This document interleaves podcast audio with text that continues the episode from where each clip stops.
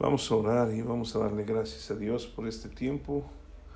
Señor, gracias porque tu palabra es la que nos sostiene y nos sustenta cada día.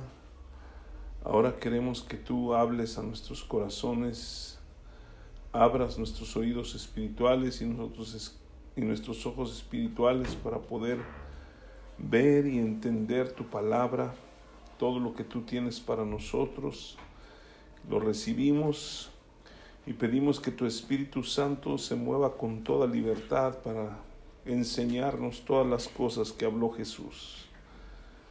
Señor, tomamos este tiempo para glorificarte a través de tu palabra y aprender de ti. Bendice este tiempo en el nombre de Jesús. Amén. Amén. Pues Hemos estado hablando acerca de la Santa Cena y pues vamos a seguir un poquito porque yo quiero que abran sus Biblias en, en Mateo capítulo 26. En el versículo 27 está hablando Jesús después de que están, habían comido el pan, está en la Santa Cena, en la última cena y dice, y tomando la copa, habiendo dado gracias, les dio diciendo, bebed de ella todos, porque esto es mi sangre del nuevo pacto, que por muchos es derramada para remisión de los pecados. Hemos estado hablando, como les decía, sobre el cuerpo de Jesús, hablamos de la importancia que tiene el pan, ¿sí? Eh, que fue molido el cuerpo de Jesús que llevó todas nuestras enfermedades, todas nuestras dolencias en la cruz y que por su llaga fuimos nosotros curados. Eh, nosotros tenemos sanidad a través del cuerpo de Cristo. ¿Sí? ¿Por qué? Porque en Él se, se, se posaron todas las enfermedades y todas las dolencias. Y el cuerpo de Cristo nunca estuvo enfermo. Cuando Él habitó aquí en la tierra, Él nunca se enfermó, ¿sí? Él nunca tuvo enfermedades crónicas, Él no tuvo cansancio crónico, Él se desplazaba, Él se movía, Él sanaba a la gente y Él nunca estuvo enfermo. Y a pesar de que Él eh, recibió tantos latigazos y fue lastimado, no se enfermó, Él recibió toda, toda la sanidad que él tenía y recibió todas las enfermedades, recibió todos los pecados, murió en la cruz y nosotros fuimos redimidos. Entonces, cuando hablamos del cuerpo de Cristo, hablamos de salud y hay salud en el cuerpo de Cristo y cada vez que participamos del pan en la Santa Cena o del cuerpo de Cristo, se libera nuestra fe para sanar. Por eso es muy importante que nosotros aprendamos a discernir el cuerpo de Cristo, ¿sí? Recordamos lo que Él hizo en la cruz y cuando discernimos el cuerpo de Cristo activamos nuestra fe para poder sanar. Y entre más y más y más nosotros tomamos la Santa Cena, el pan, nuestro cuerpo se vuelve más saludable. Por eso es importante que nosotros participemos constantemente de la Santa Cena. Yo sé que hay muchos lugares donde no se participa, a veces alguna vez se participa cada mes, algunas veces cada dos meses y algunas de plano no, no se participa porque se cree que es un acto meramente religioso, pero en verdad tiene un poder impresionante cuando nosotros tomamos del pan del cuerpo de Cristo y se libera nuestra fe para sanar. Pero también vamos a hablar de la sangre de Cristo, de la copa, ¿sí? Estamos leyendo el versículo 28, dice, porque esto es mi sangre del nuevo pacto que por muchos es derramada para remisión de los pecados. ¿Sí? Hemos oído la palabra de Dios y hemos entendido que Jesucristo murió por todos nosotros, pero aquí nos habla la escritura bien claro que Jesucristo murió por muchos, ¿sí?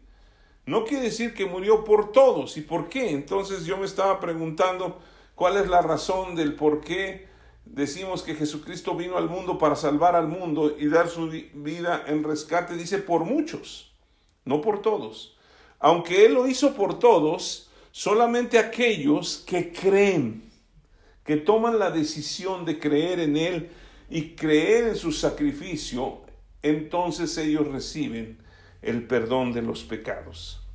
Entonces, hoy vamos a hablar de la sangre de Cristo que es vital y muy importante, pues la Biblia nos enseña que casi todo se purifica con sangre y sin derramamiento de sangre no hay perdón de pecados. Si yo quisiera que lo viéramos en Hebreos capítulo 9, si me acompañan allá, porque esta, esta escritura es muy importante que nosotros la tomamos en cuenta, porque muchas personas sí creen que Jesucristo murió en la cruz, que derramó su sangre, pero no se sienten perdonados. Y ahorita vamos a explicar un poquito más acerca de la remisión de pecados, ¿sí? que, que Él nos redimió del pecado. En el capítulo 9, versículo 22 dice, y casi todo es purificado según la ley con sangre, y sin, derramamiento de sangre no se hace remisión, o sea, no se hace perdón de los pecados. Por eso era necesario que Jesucristo muriera en la cruz para perdonar los pecados. Ahora, cuando Adán y Eva pecaron, ¿sí?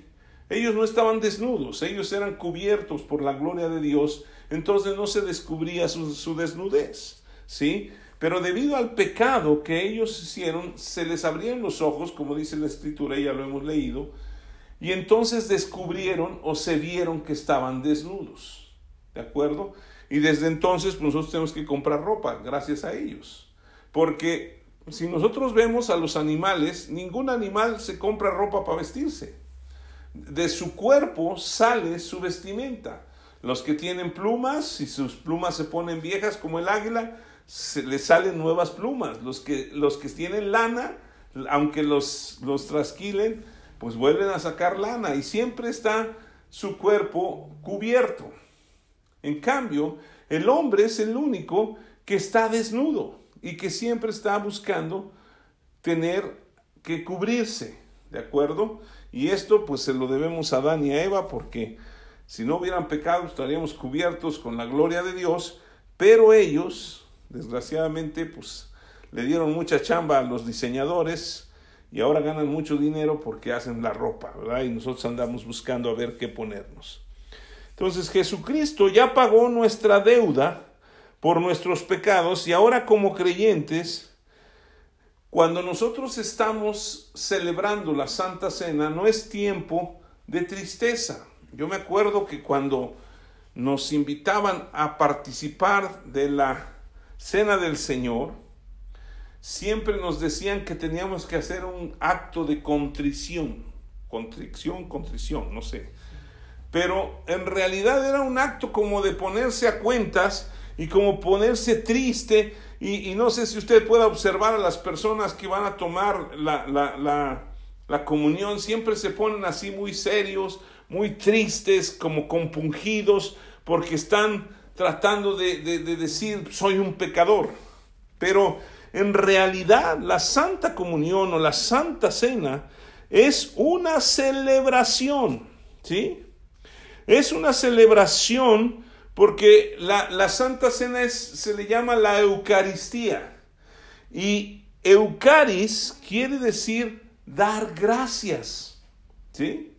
Entonces, por eso uno no debe volverse, no, debe volverse un, tiempo de tristeza, un tiempo de alegría, porque en ese tiempo nosotros recordamos lo que ya sucedió, ¿sí?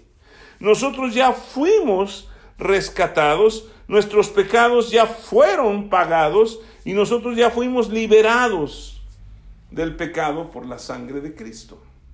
Entonces, debemos estar alegres cada vez que recordamos o que tomamos la Santa Cena, dice el Señor que la muerte de Cristo anunciamos hasta que Él venga, ¿sí? Y que lo hagamos en memoria de Él. ¿Por qué? Porque esto nos trae a memoria el hecho de que Jesucristo ya pagó por nuestros pecados. Ahora, Dios cumple su palabra y nos salva. La palabra de Dios es muy importante que nosotros entendamos porque dice que Dios, toda su palabra, ¿sí? no pasará, sino que toda se va a cumplir. Y Dios va a hacer que se cumpla esta palabra de que nosotros vamos a ser redimidos. ¿sí? Entonces yo quisiera que viéramos una historia para comparar un poquito. Bueno, antes de, entrar en esta historia, cuando Adán y Eva pecaron y fueron este, descubiertos como que estaban desnudos, Dios los cubrió. Y eso representa que Jesucristo, o sea, el Cordero, fue muerto. No nos habla ahí de que Dios mató a unos corderos para poder cubrirlos, pero dice que los cubrió de pieles. ¿Sí? Entonces, eso nos habla de Jesucristo que cubrió nuestros pecados. ¿De acuerdo? Y vamos a ver una, una una, este, pues una historia que tenemos ahí en Génesis capítulo 4 es acerca de dos hombres que nacieron después, le nacieron a Adán y a Eva. ¿Sí? Si nosotros vemos el capítulo 4, versículo 1, dice, conoció Adán a su mujer Eva, la cual concibió y dio a luz a Caín. Y dijo, por voluntad del Señor he adquirido varón. ¿Sí? Después dio a luz a su hermano Abel, y Abel fue pastor de ovejas, y Caín fue labrador de la tierra. Y aconteció, andando el tiempo, que Caín trajo del fruto de la tierra una ofrenda al Señor, y Abel trajo también de los primogénitos de sus ovejas, de lo más gordo de ellas, y miró el Señor con agrado a Abel y a su ofrenda, pero no miró con agrado a Caín y a la ofrenda suya, y se ensañó Caín en gran manera y decayó su semblante. Ahora, vemos aquí a los dos hermanos que están ofreciendo una ofrenda a Dios. De alguna otra manera, lo leímos hace un ratito, que sin derramamiento de sangre no se podía cubrir el pecado, ¿sí? Entonces, aquí vemos que la ofrenda de Caín era una ofrenda de vegetales o de legumbres o de no sé qué llevaba, ¿no? A lo mejor unas calabazas o algo así, pero realmente Dios había dispuesto, y yo creo que ya habían ellos aprendido de sus padres que tenían que derramar sangre para poder acercarse a Dios. Dice entonces el versículo 6, el Señor Dios dijo a Caín, ¿por qué te has ensañado y por qué ha decaído tu semblante? si bien hiciereis, no serás enaltecido. Y si no sería, serás enaltecido, como una pregunta, y si no hicieres bien, el pecado está a la puerta, con todo esto a ti será tu deseo, y tú te enseñorearás de él. Y dijo Caín a su hermano Abel, salgamos al campo, y aconteció que estando ellos en el campo, Caín se levantó contra su hermano Abel y lo mató. ¿Sí?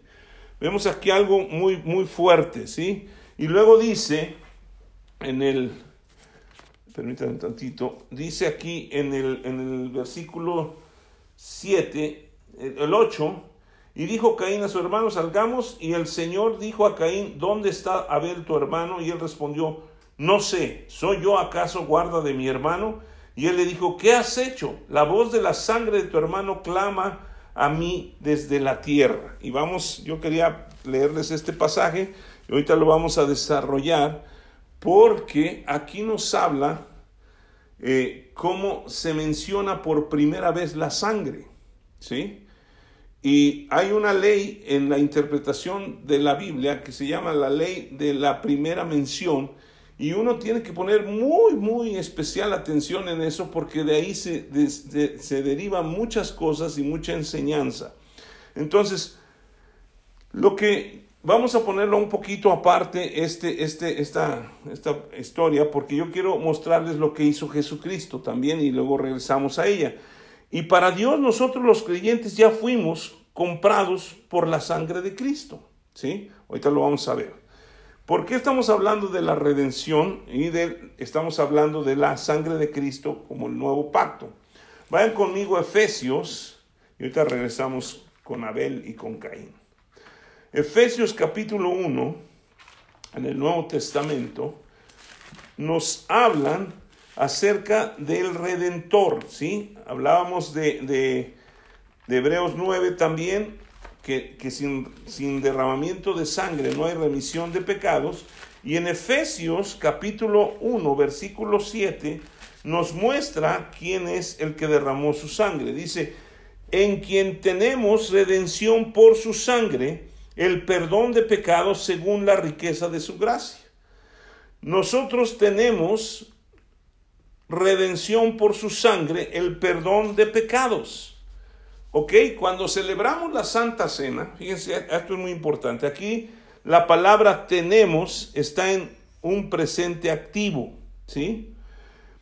Poseemos el perdón de los pecados. Aquí hay algo muy importante porque cuando nosotros confesamos los pecados, aun cuando ya somos creyentes y pecamos, y, y le pedimos perdón, no es que necesitamos ser perdonados de nuevo es que ya tenemos el perdón y al confesarlo recordamos que ese perdón ya nos fue dado.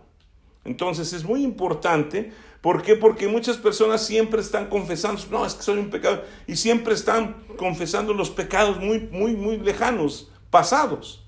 Pero en realidad cuando pecamos nosotros, en ese momento que nos arrepentimos, en ese momento recordamos a nosotros mismos que ya fuimos perdonados. Entonces, por eso, cuando celebramos la Santa Cena, debe ser una celebración en la cual nosotros nos gozamos. Como creyentes, cuando, cuando caminamos con Dios, debemos entender que ya fuimos perdonados. ¿Sí? Nosotros tenemos el perdón de los pecados porque Jesús nos ha perdonado. Versículo 7, en quien tenemos redención por su sangre, el perdón de pecados según las riquezas de su gracia. Otra vez, nosotros hemos recibido por gracia el perdón de los pecados. La sangre de Cristo se derramó hasta la última gota por cada uno de nuestros pecados y ya no lo va a volver a hacer ni lo hace cada momento en que nosotros pecamos. Nosotros como creyentes, estoy hablando de creyentes, gente que cree en Jesucristo, que le ha confesado como su Señor y Salvador, también podemos cometer pecado. Pero nuestros pecados han sido pagados. Y cuando confesamos ese pecado, lo que estamos haciendo no es, no es tanto arrepentirnos y pedirle otra vez perdón y que Jesucristo se muera, sino le estamos diciendo, Señor, tú ya llevaste este pecado, yo me arrepiento y yo me gozo porque ya he sido perdonado. Cuando nosotros peleamos o nos echamos o cometemos un pecado entre nosotros, cuando nosotros nos dirigimos o estamos conviviendo entre familia o con otras personas o con otros creyentes, a veces ofendemos a la gente, a veces le lastimamos y nosotros tenemos que perdonar o nos ofenden o pedir perdón, ¿de acuerdo? Pero nosotros perdonamos porque ya hemos sido perdonados. Nosotros amamos porque nos amaron primero a nosotros. O sea, ¿en qué consiste el amor? No en que nosotros hayamos primero amado a Dios, sino que Dios nos amó a nosotros y entonces su amor se derrama y podemos amar a otros. Cuando nosotros perdonamos es porque hemos recibido el perdón y podemos perdonar. Por eso, la gente que no conoce a Jesucristo le cuesta mucho trabajo perdonar, porque no se sienten perdonados.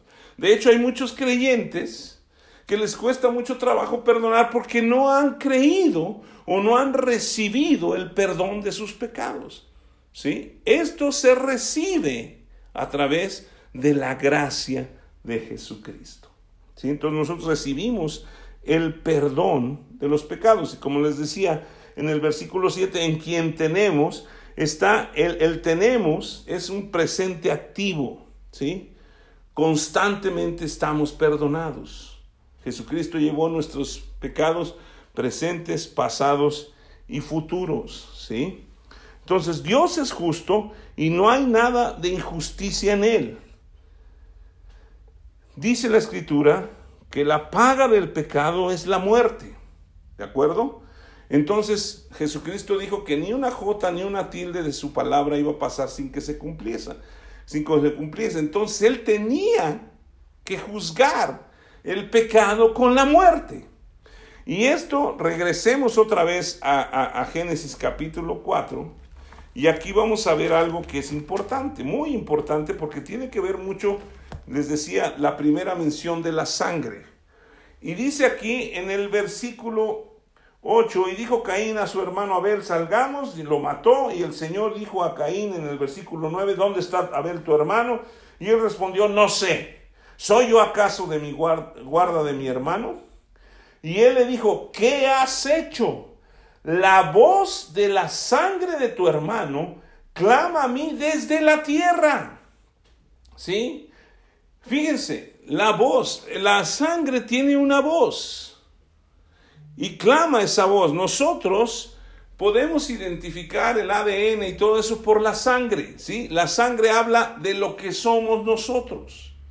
La sangre, de acuerdo a la escritura, es algo que tiene la vida, ¿sí? La vida del hombre está en la sangre. Vean conmigo Levítico ahí tantito, guarden su lugar ahí y vayan conmigo a Levítico capítulo 17, ahí adelantito.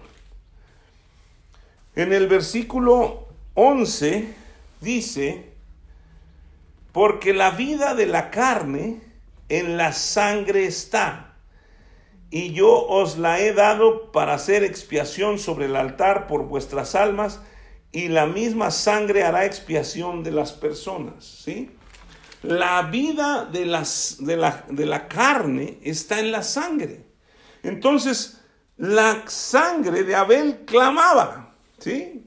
Dios escuchó la sangre y nuestra sangre tiene muchísimas características de lo que somos nosotros, ¿sí? Entonces, ya sea de, cualquier tipo que sea HR, no, no es cierto, eh, es que, ¿cómo es? RH positivo, negativo, O, A y no sé cuál es el otro.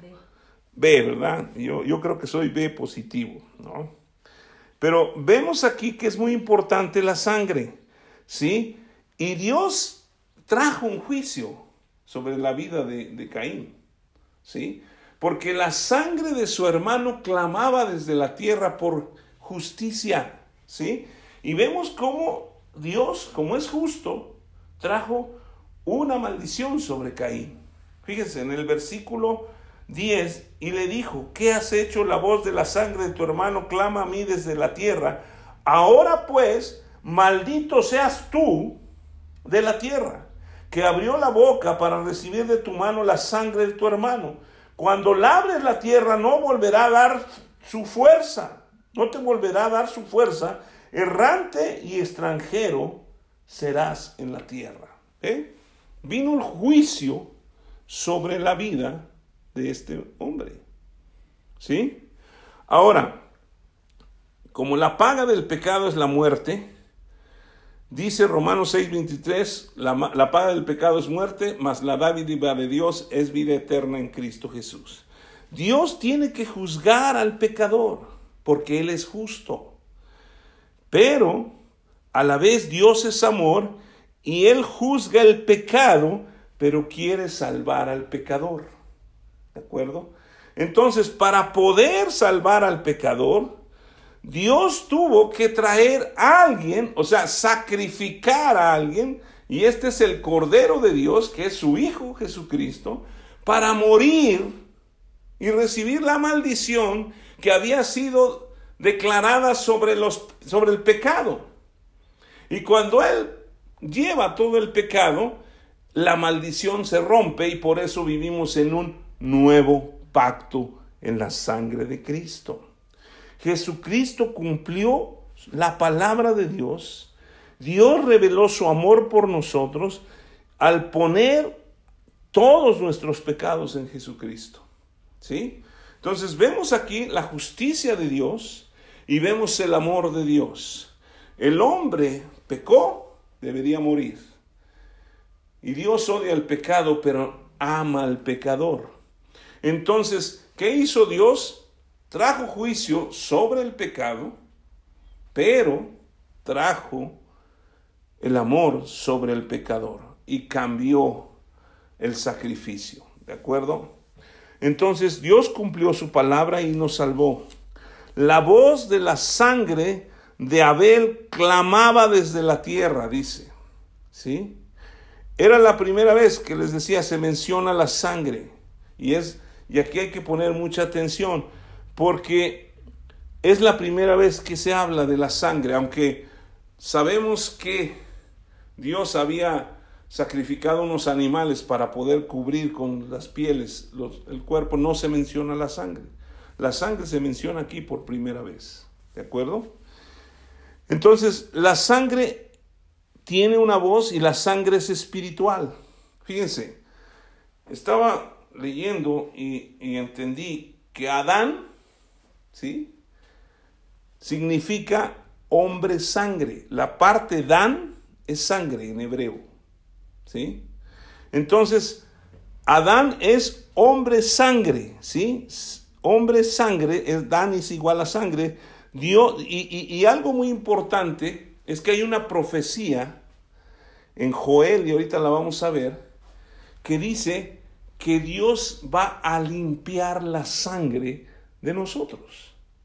Fíjense, vamos a Joel capítulo 3, a ver si lo encuentran, porque está después de Jeremías, obviamente después de Ezequiel, de Daniel, Oseas, que son los profetas mayores, los que están en las, en las, este, en las apps de la, de la, la van a encontrar muy rápido y yo no lo puedo encontrar.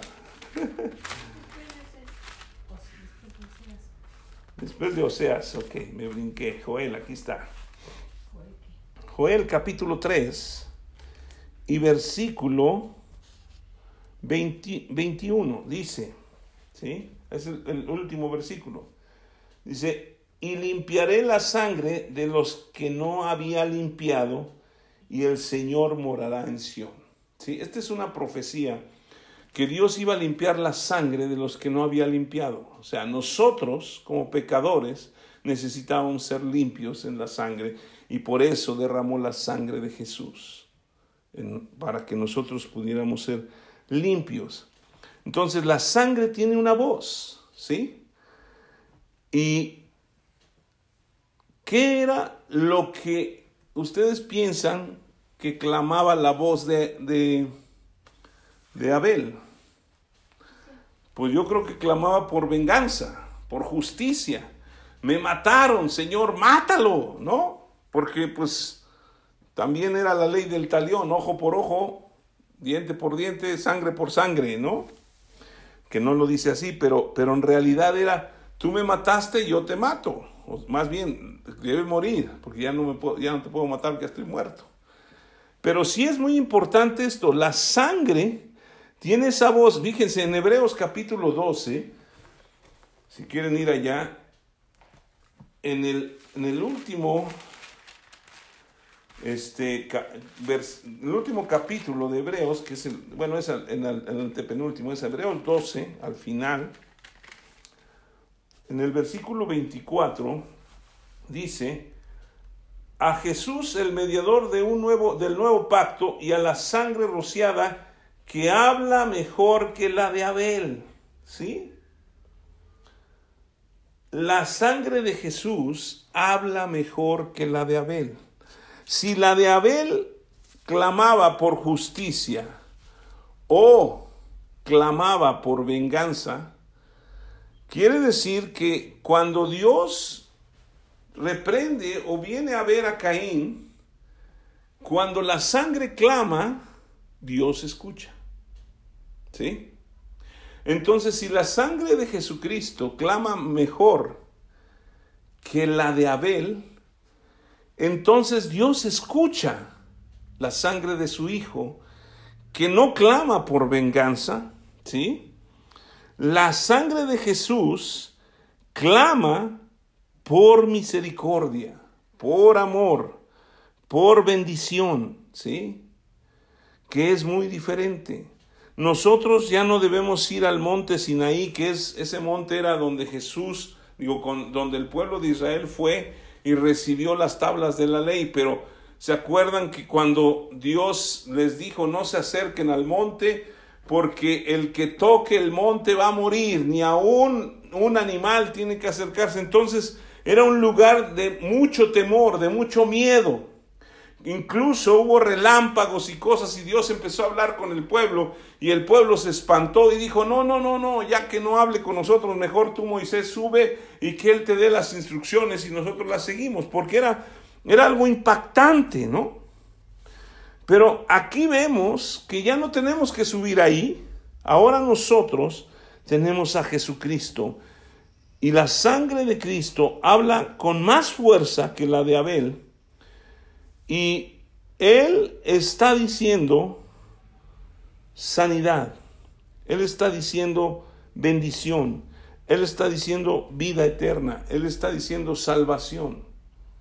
Cuando nosotros venimos a los pies de Cristo y creemos en Él, Dios, como ya juzgó el pecado, ya no nos mira como pecadores, nos mira como justos delante de Él por la sangre de Cristo. ¿sí? Ya no necesita vertir una maldición. ¿sí? Ahora, si ustedes se acuerdan, eh, hubo una, una vez en que estaban los profetas de Baal y estaba Elías. Y que Elías les dijo, bueno, vamos a hacer un sacrificio y vamos a hacer un altar y el Dios que conteste por medio de fuego, ese va a ser el Dios de nosotros. Entonces los Baales pusieron un altar, mataron un, eh, pusieron el sacrificio, pusieron un buey ahí, lo cortaron y estuvieron danzando y cortándose el cuerpo y no pasó nada, ¿sí? Pero cuando cuando Elías le tocó el turno, que se burlaba de ellos, pues decía, háblenle más duro, grítenle, porque a lo mejor está durmiendo. Cuando le tocó el turno, él dijo, ¿saben qué? Pongan en el altar las doce piedras y pongan también agua, y échenle más agua, ¿sí? Y cuando clamó a Dios, Dios contestó por fuego. Y dice la escritura que fue tal el poder que se consumió el agua y hasta las mismas piedras. ¿Sí? Consumió el sacrificio, consumió las piedras, consumió el agua, pero ahora vemos el sacrificio de Jesús, que es más poderoso, porque después de que Jesús cargó con todos los pecados, con todas las enfermedades, con todas las dolencias, el sacrificio permaneció. ¿Sí? Ya no, ya no se desapareció, desapareció con Elías, pero ahora el sacrificio triunfó y es Jesucristo el que ha triunfado. Entonces, nosotros necesitamos venir a Cristo y entender que Él nos ama y que su, su, su sangre clama por perdón para nosotros. ¿sí?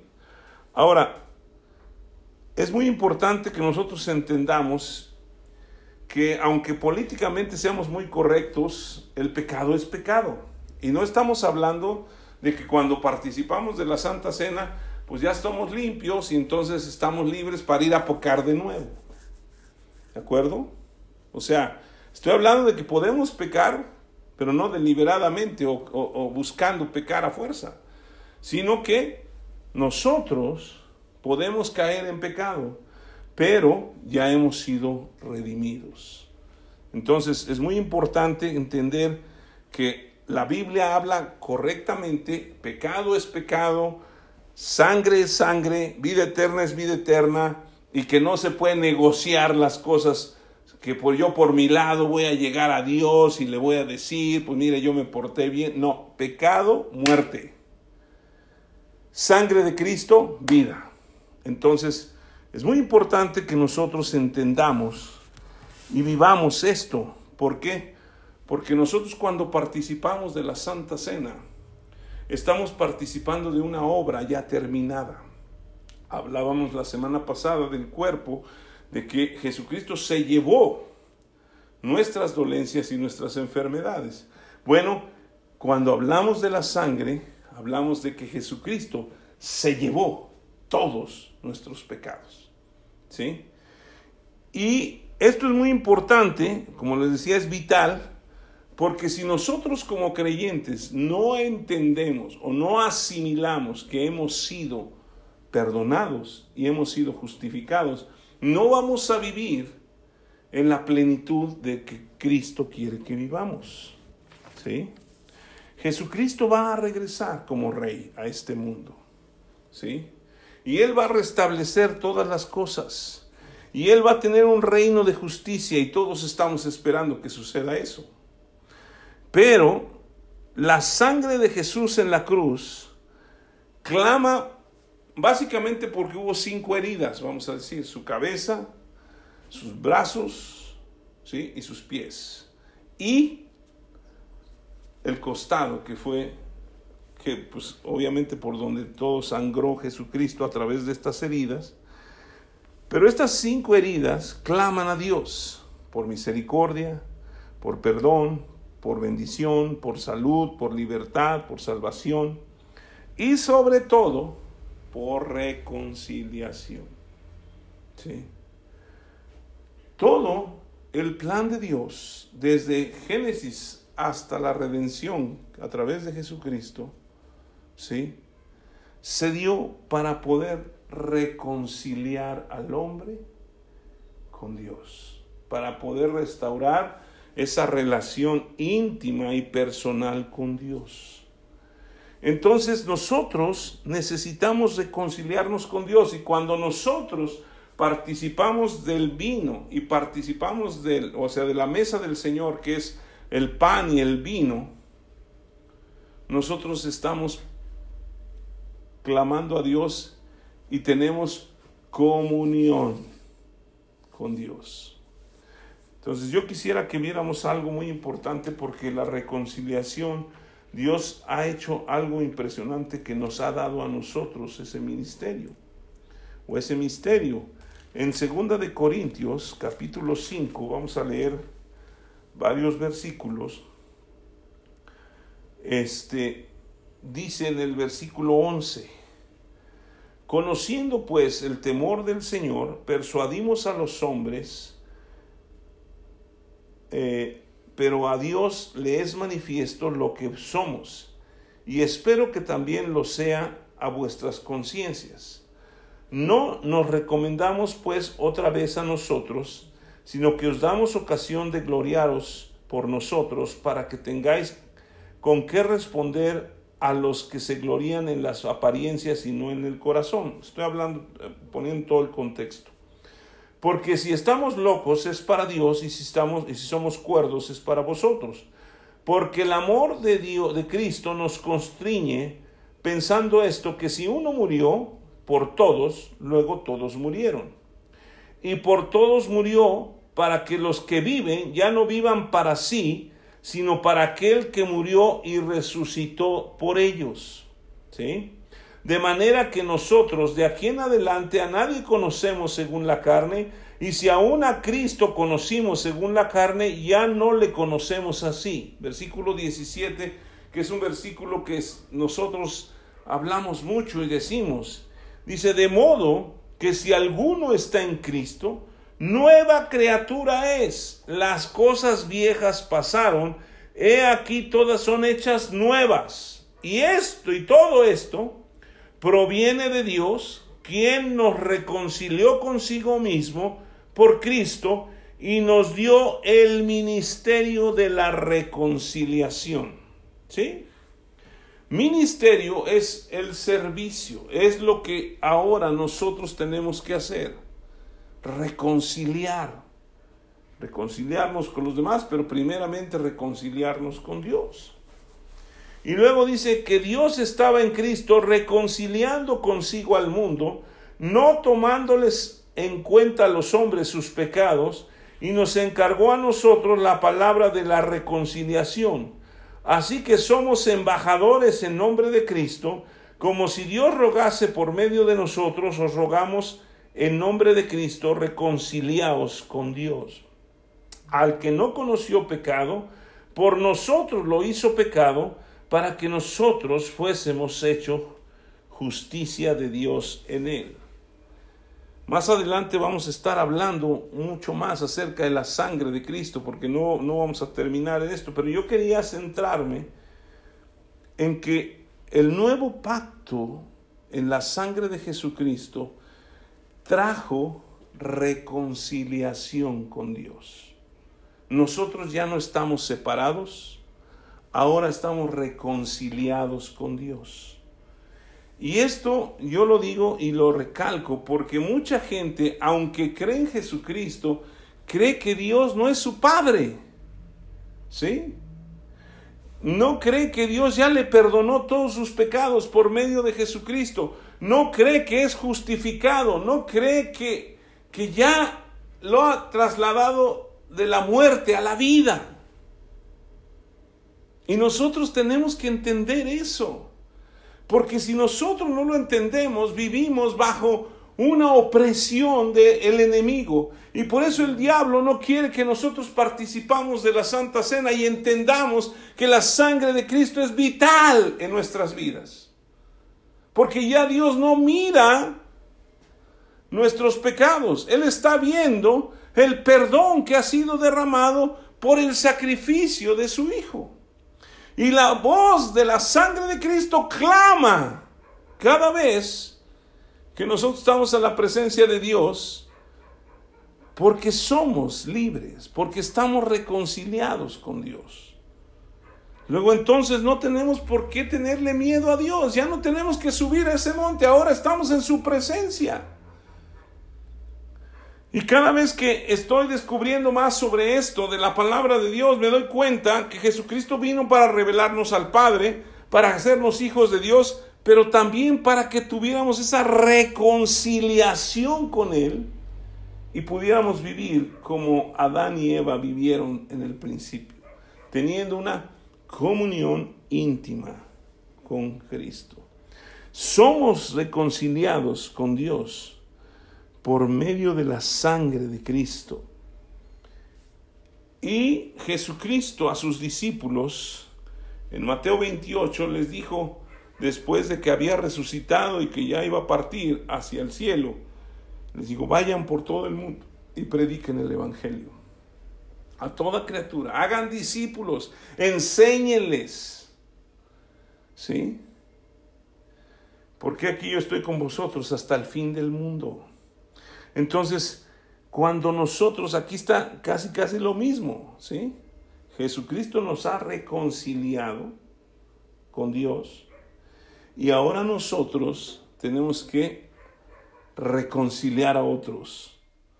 Por eso es muy importante que nosotros prediquemos el Evangelio, que otros conozcan, que vengan a la luz de Cristo, que vengan a conocer la palabra de Dios y es importante que nosotros la conozcamos porque entre más conocemos, más nos damos cuenta que vivimos la vida eterna. Porque la vida eterna es conocer al Padre y a Jesucristo, a quien Él ha enviado. Y la única manera de conocerlo es por la revelación del Espíritu Santo de la palabra de Dios. Y entre más leemos y entre más aprendemos de la palabra, nosotros más revelación tenemos y más disfrutamos de la vida eterna y de las bendiciones que Dios tiene para con nosotros. Pero una cosa que me parece impresionante es el versículo 21. el, el versículo 17 que, que nosotros siempre lo hemos recitado y lo aprendemos de memoria, de modo que si alguno está en Cristo, nueva criatura es. Las cosas viejas pasaron, todas son hechas nuevas. Jesucristo le dijo a Nicodemo, tienes que nacer de nuevo. Y cuando nacemos de nuevo, o sea, entendemos que cuando un bebé nace, no tiene pasado. De hecho, nuestra vida comienza y tenemos una fecha en, el, en el calendario en el día que nacimos. ¿Sí? Yo nací el 2 de septiembre de 1961 y de ahí comienza la historia de Javier Espinosa. Pero para atrás no había nada. ¿Sí? Entonces, si yo nací de nuevo en Jesucristo hace 38 años, ¿sí? Mi vida no tiene nada que ver hace 38 años para atrás. Es más, mi vida no tiene que ver de ayer para atrás. ¿Por qué? Porque ahora lo que vivo, lo vivo en la fe del Hijo de Dios y dejando lo que queda atrás, me extiendo hacia adelante al supremo llamamiento de Dios. Pero tengo que reconocer que Él ya lo hizo todo por mí y ahora yo puedo caminar con Él.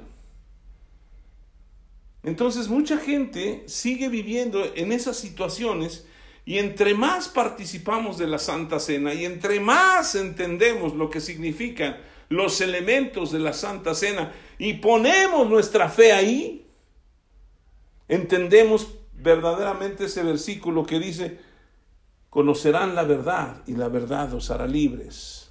Y si el Hijo los libertare, seréis verdaderamente libres. Y el versículo 21 dice, al que no, no conoció pecado, por nosotros lo hizo pecado, para que nosotros fuésemos hechos justicia de Dios en él. ¿Cómo explicamos esto? Jesucristo nunca pecó. ¿Sí? Pero cargó Dios todo el pecado del mundo sobre él. Ahora, nosotros nunca fuimos justos. Pero Dios, cuando nosotros creemos en Jesucristo, carga toda la justicia de Jesús y la pone en nosotros. Y entonces somos la justicia de Jesucristo en Él. Entonces, usted puede decidir dos cosas. Ser un pecador y, siempre creer que es pecador y yo soy un pecador y yo soy un pecador. Y siempre va a andar hablando de eso. O soy justo en Él, porque Él derramó su justicia. El hecho de que Jesucristo haya llevado todo el pecado del mundo no lo convirtió en pecador. ¿De acuerdo? Porque Él nunca pecó. Pero el hecho de que Jesucristo cumplió con toda justicia sí me vuelve justo, porque su justicia cae sobre mi vida. Entonces yo tengo que caminar en ese nuevo pacto, el pacto de la gracia, el pacto del el nuevo pacto en su sangre. Y cada vez que yo participo del, vino en la copa de, de la Santa Cena, yo estoy recordando, sí Señor, gracias, porque yo soy justo porque Jesucristo, por medio de su sangre, me limpió todos mis pecados. Luego entonces nosotros tenemos que caminar en ese pensamiento, tenemos que vivir en, ese, en, e, esa, en esa revelación. Y ya olvidarnos de que somos pecadores y de que o sea, como yo les decía, cuando, cuando te dicen arrepiéntete porque pecaste, sí, me arrepiento, pero mi pecado ya fue pagado, nada más me arrepiento para recordarme que ya fui perdonado. Como creyente. Y a los que no creen en Jesucristo, pues necesitan creer, porque al final de cuentas Él murió por muchos y usted puede meterse entre los muchos si cree en Jesucristo. Vamos a cerrar nuestros ojos. Señor, gracias, porque aún estamos empezando a hablar de la sangre de Cristo, esa sangre que nos redimió de todos nuestros pecados. Él es el sacrificio más importante y más precioso que tú recibes para que nosotros fuéramos justificados. Gracias, porque si creemos en Él somos nuevas criaturas y nuestro pasado ha sido borrado, porque Él dijo que Él perdonaría nuestros pecados, los borraría y nunca más se acordaría de ellos. Señor, permite que esta palabra, esta revelación penetre nuestros corazones y entendamos que somos justos, no por nosotros, sino por Jesucristo. Su justicia cae sobre nosotros y ahora somos la justicia de Dios en Él. Gracias porque podemos caminar como Él caminó aquí en la tierra, en salud, pero también en justicia. Y ahora podemos declarar lo que dice tu palabra, el justo vivirá por la fe. Y nosotros como justos podemos poner toda nuestra fe en el Señor Jesucristo, que es el autor y consumador de la fe, y podemos vivir en la paz que Él ganó para nosotros. Te damos la gloria y la honra en el nombre de Jesús. Y si usted nunca ha confesado a Jesucristo como su Señor y Salvador, si usted de las personas que no se cree o no cree que es de los muchos por los cuales Jesucristo dio su sangre, usted necesita abrir su corazón. Y yo quiero guiarle en una oración. Es una oración que yo hice hace 38 años.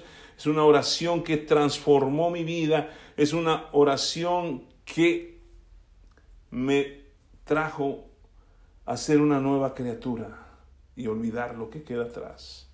Si usted quiere hacer esta oración, repita conmigo en voz alta, Señor Jesús, yo vengo delante de ti y te pido perdón por todos mis pecados, aun aquellos que ni me acuerdo cómo fueron. Perdónalos, Señor, porque tú, tú los llevaste en la cruz. Y yo abro mi corazón y te invito a entrar, Señor Jesús. Ven a mi vida. Yo te confieso como mi único Señor y mi Salvador. Y creo en mi corazón que Dios te levantó de los muertos. Y ahora soy salvo. Ahora soy un hijo de Dios ahora creo en ti y todas las bendiciones que tú tienes para mí, yo las recibo. Y ahora yo creo y soy un hijo de Dios y soy la justicia de Dios en Jesucristo. Las cosas viejas de mi vida ya han pasado, todas son hechas nuevas. Ayúdame a aprender y a caminar en Jesucristo. Señor, derrama sobre mí tu Espíritu Santo para que Él me guíe a conocer a Jesucristo en todo tiempo. Te doy gracias, Padre, en el nombre de Jesús. Amén.